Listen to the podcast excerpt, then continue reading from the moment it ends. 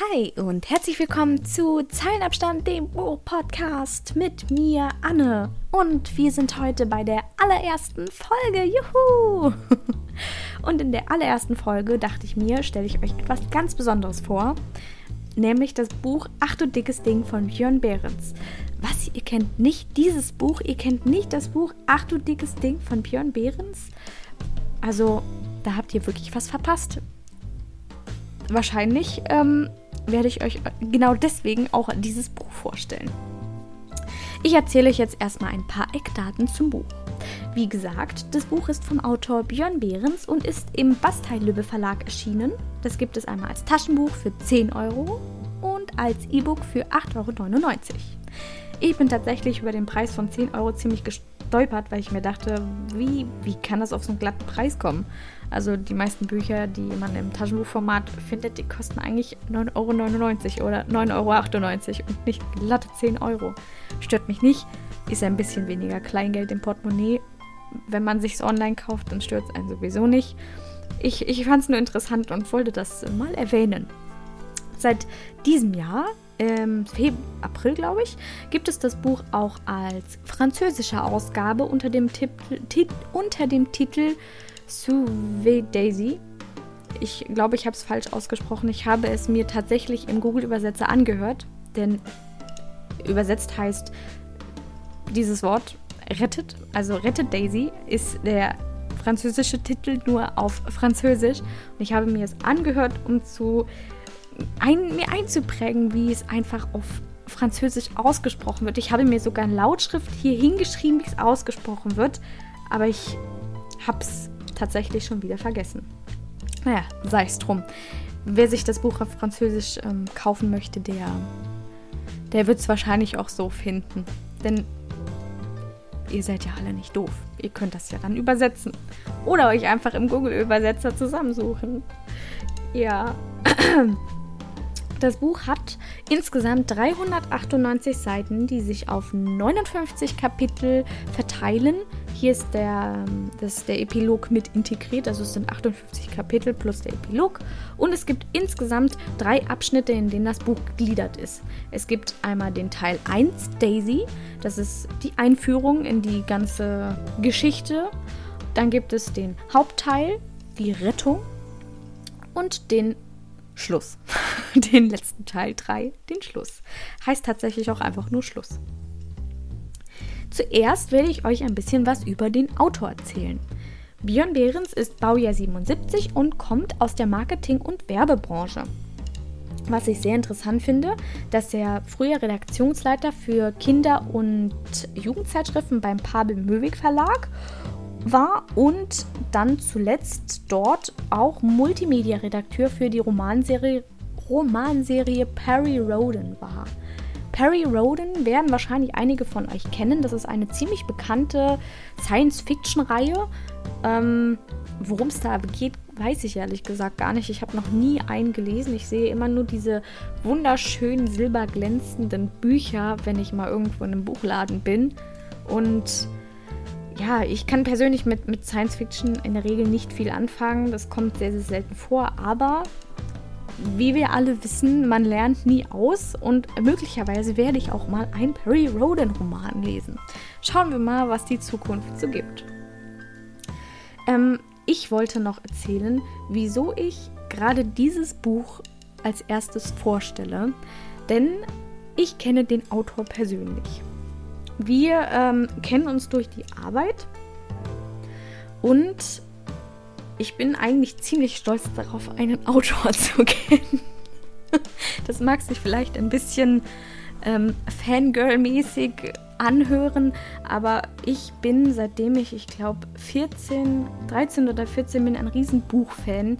Und es gab für mich nichts Größeres als zu lesen und in diese ganze Roman, Buch, Autorenwelt einzutauchen. Und durch mein Schreiben von Rezensionen bin ich da auch ganz nah dran gekommen. Ich habe sogar in meiner YouTube-Zeit mal Bücher von Verlägen zugeschickt bekommen und habe die dann vorgestellt.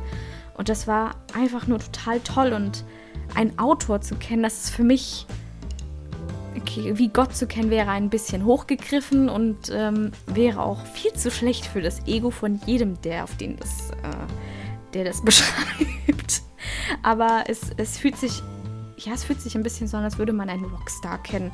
Das ist auch viel zu hoch gegriffen, aber vielleicht beschreibt das dieses Gefühl, was andere vielleicht dann nachempfinden können. Und ich muss sagen, ich habe auch mittlerweile alle seine Bücher, bis auf das zweite Kinderbuch, glaube ich. Ich habe auch sie auch alle gelesen, bis auf das erste Kinderbuch, denn ich, äh, ich als erwachsene Person ein Kinderbuch zu lesen ist leicht anstrengend.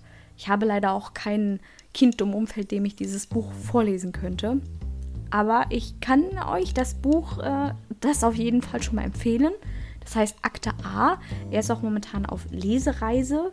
Und ähm, wenn die Kinder von euch zum Beispiel oder Kinder, die ihr kennt, so ein bisschen nerdig angehaucht sind, die ein bisschen auf Science Fiction und Alien und Star Wars stehen, dann ist dieses Kinderbuch genau das Richtige.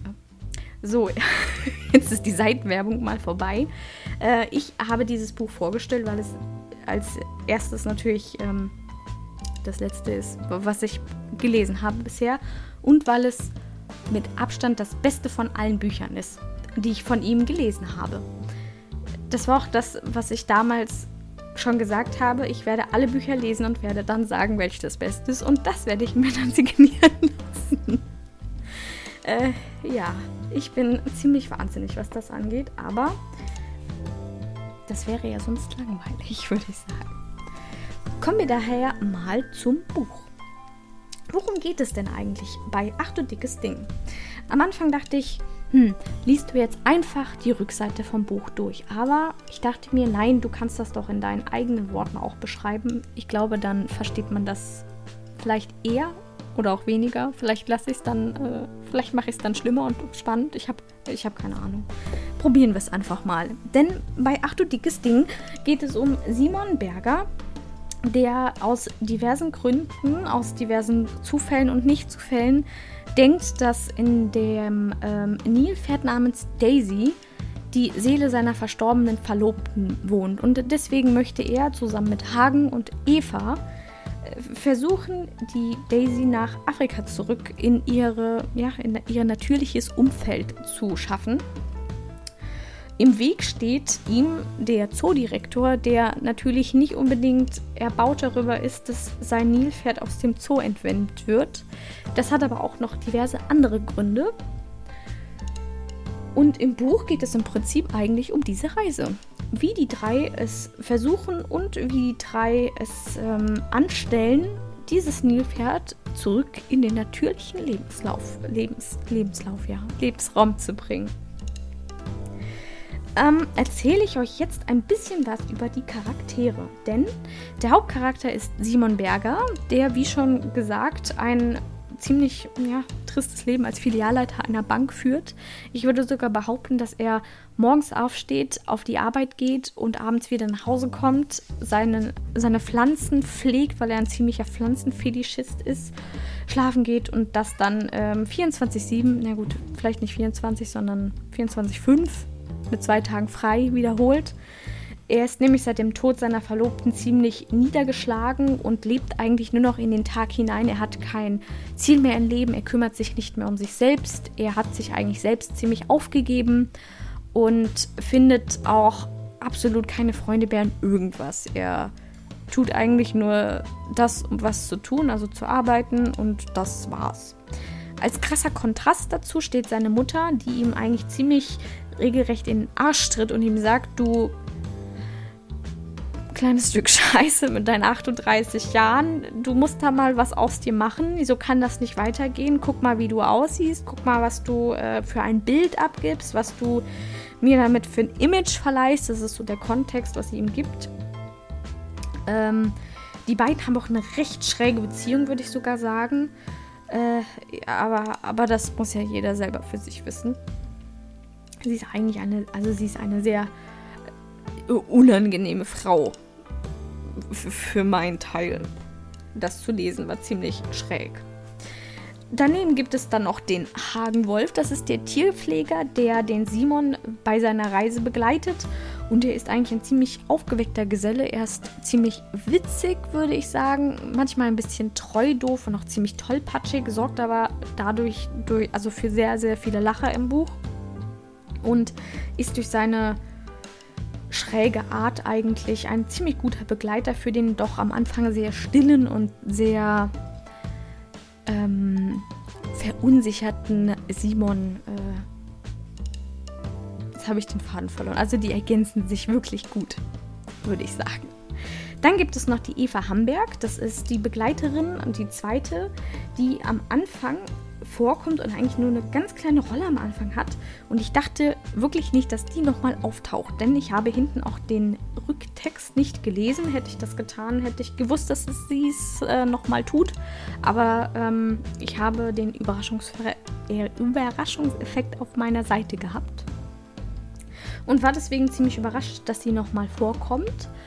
Und die äh, Eva bringt so ein bisschen Weiblichkeit in dieses doch sehr äh, Testosteron geladene Duo, würde ich jetzt sagen. Obwohl sie eigentlich auch eine ziemlich taffe Frau ist.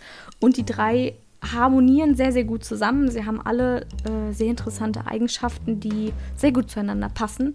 Simon ist da so eher der Loser-Typ, der an sich zweifelt und am Anfang überhaupt keine Ahnung hat, was er eigentlich machen soll. Und der Hagen hält sich auch am Anfang für einen ziemlich geilen Hengst, einen ziemlich coolen Typen, der einfach alles schafft. Und die Eva ist halt so die kleine Vernunftsstimme im Hintergrund manchmal. Ähm, oder auch nicht, je nachdem. Also die, die drei passen sehr, sehr gut zusammen. Und dann gibt es noch den bösen Zoodirektor, den Herr Dr. Bertrand, der ein ziemlich, äh, ich weiß nicht, ich habe diesen Namen, glaube ich, in meinem Kopf immer wieder falsch ausgesprochen, wenn ihr wisst, was ich meine. Ich hatte das damals auch gehabt mit Twilight. Da gab es diesen, äh, den, den Vater, den Doktor. Ich glaube, Carlyle heißt der im Originalen, also wurde der auch in den Filmen genannt. Aber ich habe in meinem Kopf, wenn ich es gelesen habe, immer Kalisse gesagt. Oder irgendwie sowas. Deswegen, Bertrand ist ja jetzt kein umständlicher Name. Ich meine, es ist eigentlich ein deutscher Name, würde ich sogar sagen. Aber in meinem Kopf hat es sich immer wieder anders angehört. Dann gibt es noch diverse Nebenfiguren und das finde ich ganz toll, dass trotz dass es Nebenfiguren waren, jeder seine eigene Rolle hatte, die maßgeblich eigentlich zur Story beigetragen hat. Und jeder hat auch so dieses kleine gewisse Etwas gehabt, an das man sich dann, trotz dass es eine Nebenfigur erinnert hat. Nebenfigur gewesen ist, erinnert hat. Also manchmal rede ich hier einfach und dann hören die Sätze bei mir auf, weil mein Hirn auch einfach aufhört zu denken und ich schon wieder weiter bin. Falls ihr mal undeutsche Sätze von mir hört, verdeutscht sie einfach bei euch selbst. Das ist nicht meine Absicht, hier irgendwelchen Stuss zu reden. Ähm, dann kommen wir jetzt zum Schreibstil. Das ist für mich eigentlich immer ein sehr interessanter Aspekt, den Schreibstil eines Autors zu analysieren. Denn jeder Autor hat nicht nur seinen eigenen Schreibstil, sondern legt auch immer sehr viel Wert, ähm, die verschiedenen Dinge anders zu umschreiben. Also es gibt Autoren, die zum Beispiel sehr ins Detail gehen, was das Wetter zum Beispiel oder die Umgebung oder Dinge angeht. Also die beschreiben auch Situationen sehr genau. Und bei dem Björn, dem Herr Behrens, ist es so, dass er sehr, sehr, sehr viel Wert, glaube ich, beziehungsweise sehr viel Liebe und das sehr viel Können in die wörtliche Rede reinsteckt. Also bei ihm lesen sich die Gespräche zwischen den Personen wie als wäre man mittendrin. Äh, als würde man dazwischen stehen und man würde einfach als dritte unsichtbare Person daneben stehen und würde sich anhören, was die gerade sagen. So liest es sich. Ich finde das sehr, sehr erstaunlich und das macht dieses Lesegefühl einfach so intensiv, weil, weil die Personen einfach so anders herauskommen, als würde, als würde man einfach mittendrin stecken und das alles mitbekommen. Und das ist einfach etwas, was, was, was, was ich finde, was das ganze Buch auch sehr lebendig macht. Dadurch verfliegen die Seiten total, weil, weil man einfach alles so weiß ich nicht, wie wenn man die Person kennen würde und man, man, man steht einfach dabei und kriegt es halt mit. Ich finde das sehr toll. Das Erlebnis hatte ich auch schon bei anderen Büchern von ihm. Und ich finde es halt toll, dass sich das durch alle durchzieht. Das heißt, dass er einfach auch äh, sehr talentiert, was das angeht, ist. Zum Storyverlauf kommen wir jetzt. Den habe ich, wie das Buch eigentlich schon vorgibt, in eine Einführung, in einen Hauptteil und einen Schluss eingeteilt. In dem Buch ist es dann auch eigentlich genauso. In der Einführung geht es darum, wie Simon eigentlich dazu kommt, Daisy kennenzulernen und wie er dazu kommt, sie nach Afrika halt zurückbringen zu wollen. Im Hauptteil wird dann diese Reise beschrieben und der Schluss ist halt der Schluss. In der Einführung, beziehungsweise die Einführung, die hat mir sehr, sehr gut gefallen. Ich empfand diese ganze Erklärweise, wie ein Mann in dieser Position von Simon, diese, also mit Position meine ich, wenn, wenn man anfängt zu glauben, dass die Seele seiner verstorbenen Freundin, Verlobten in einem Nilpferd steckt. Das ist, ähm, das passt eigentlich überhaupt nicht zu Simons Charakter und deswegen finde ich das so interessant, dass er trotzdem irgendwann mal angefangen hat, das doch vielleicht anzunehmen, weil er eigentlich nicht so der Mensch ist, der an Wiedergeburt und auch ähm, diese Spiritualität glaubt, ähm, ist. Und das fand ich sehr interessant, wie er sich dahingehend doch ein bisschen darauf eingelassen hat, weil er vielleicht für sich auch gemerkt hat, vielleicht muss ich da mal irgendwie was dran machen. Im Prinzip ist es ja genau das. Er hat in diesem ganzen Buch oder verarbeitet in dem ganzen Buch ja sich selbst. Er entwickelt sich ja eigentlich in seinem ganzen Buch weiter. Und deswegen fand ich in der Einführung das so schön zu lesen, dass er sich auch irgendwie ein bisschen darauf eingelassen hat, auf diese Weiterentwicklung mit diesem ersten Schritt. Und dieser Einführungsteil hat mich auch ein, ein bisschen zu Tränen gerührt, weil es ja auch alles beschrieben wurde, wie er so ist und warum er so ist. Und ich fand das auch, wie er mit Daisy interagiert hat, also mit dem Nilpferd, fand ich irgendwie total süß. Und das hat mich sehr berührt und hat mich auch sehr fasziniert und hat mir sehr viel Spaß gemacht zu lesen. Der Hauptteil hingegen war für mich eine ziemlich harte Nuss. Das lag aber nicht daran, dass, dass die Story irgendwie kacke war oder dass der Schreibstil auf einmal abgesackt ist, sondern einfach, ich hatte durchweg, dadurch, dass man das Gefühl hatte, da drin zu stecken, das Gefühl, dass dieses durchgehende Unwohlsein. Das ist wie wenn, wenn ihr euch irgendwas anschaut oder irgendwas mitkriegt und ihr schämt euch absolut fremd.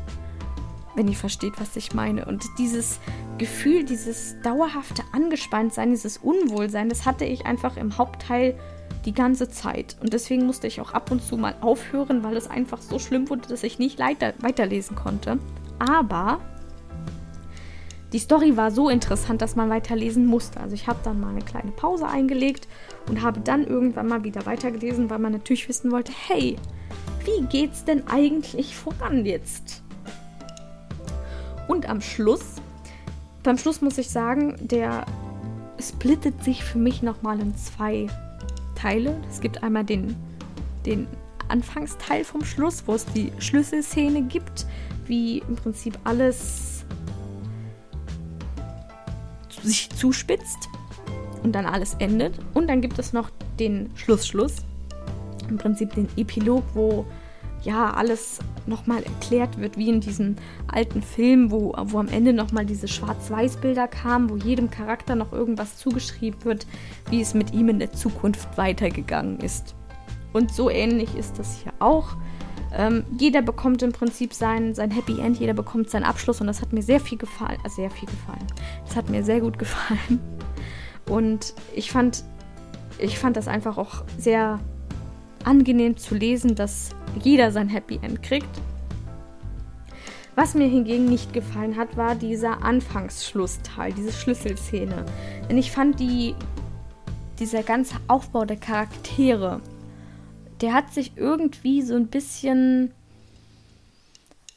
verflüchtigt in dieser, in dieser Szene. Ich, ich weiß auch nicht. Ich fand das Ende zu, zu stark gecuttet irgendwie. Also der war sehr, sehr hart, dieser, dieses Ende und ging auch alles sehr abrupt und sehr schnell und irgendwie war es für mich auch ein bisschen un, ne, nicht unlogisch, aber es war ein bisschen unrealistisch gehalten und daher hat sich das sehr unbefriedigend angefühlt, dieses Ende.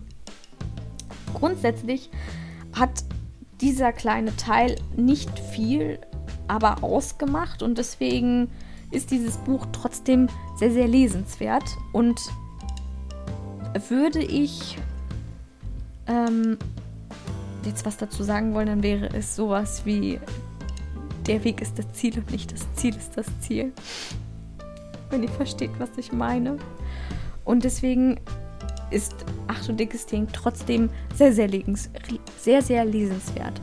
Natürlich ist das ja auch alles meine eigene Meinung und deswegen kann es auch sein, dass andere Menschen dieses Buch vielleicht besser finden oder schlechter finden. Aber ich persönlich kann euch Ach du dickes Ding nur empfehlen, denn es ist ein ja, fluffiges, lockeres und witziges und süßes und trauriges Buch und kann zu sehr schönen Momenten führen. Zum Beispiel, wenn man im Urlaub liegt, also am Strand und einfach auch mal ein bisschen Auszeit für sein Hirn braucht. Und ich finde, da ist dieses Buch eigentlich perfekt, weil die Geschichte so schön erzählt ist und so detailreich auch die, die ganze Szenerie, dass man einfach das Gefühl hat, man ist mittendrin. Und was ich noch toll finde, ist das Cover. Denn ich, ich bin eigentlich seit dem Buch ein ziemlicher Nilpferd-Fan. Und ich werde euch das Cover auf meinem Instagram-Account Zeilenabstand.podcast, das könnt ihr oben in der Suchze Suchzeile eingeben, werde ich euch mal werde ich euch das einstellen, damit ihr euch das auch mal anschauen könnt. Und ähm, kann euch dieses Buch einfach nur wirklich ans Herz legen. Vor allen Dingen, wenn ihr Tierliebhaber seid und auch kleine Tierschützer, weil mir das Buch auch doch ein bisschen Hoffnung gibt, dass es doch viele Menschen gibt, die sich ähm, für Zootiere und auch für das Retten von anderen Tieren doch interessieren würde ich ähm, ein Bewertungssystem einführen, an dem ich gerade noch hake, würde ich dem Buch 4,5 von 5 hier beliebiges Bewertungsmotiv einfügen geben. Ja, 4,5 würde ich sagen. Und ähm, verabschiede mich damit von Ach du dickes Ding. Werde es zurück in mein Regal stellen und werde mich an ein neues Buch begeben, das ich euch noch nicht verraten werde. Ich denke, das macht die ähm, ganze Spannung ein bisschen höher. Dann habe ich den Überraschungseffekt auf meiner Seite. Ich würde mich freuen, wenn ihr mal auf meiner Instagram-Seite vorbeischauen würdet oder wenn ihr einfach dran bleibt und mir bei der nächsten Folge wieder zuhört, wie ich komische Sachen über Bücher rede. Bis dahin wünsche ich euch einen schönen Monat und ganz viel Sonne und ganz viel Spaß und verabschiede mich. Tschüss!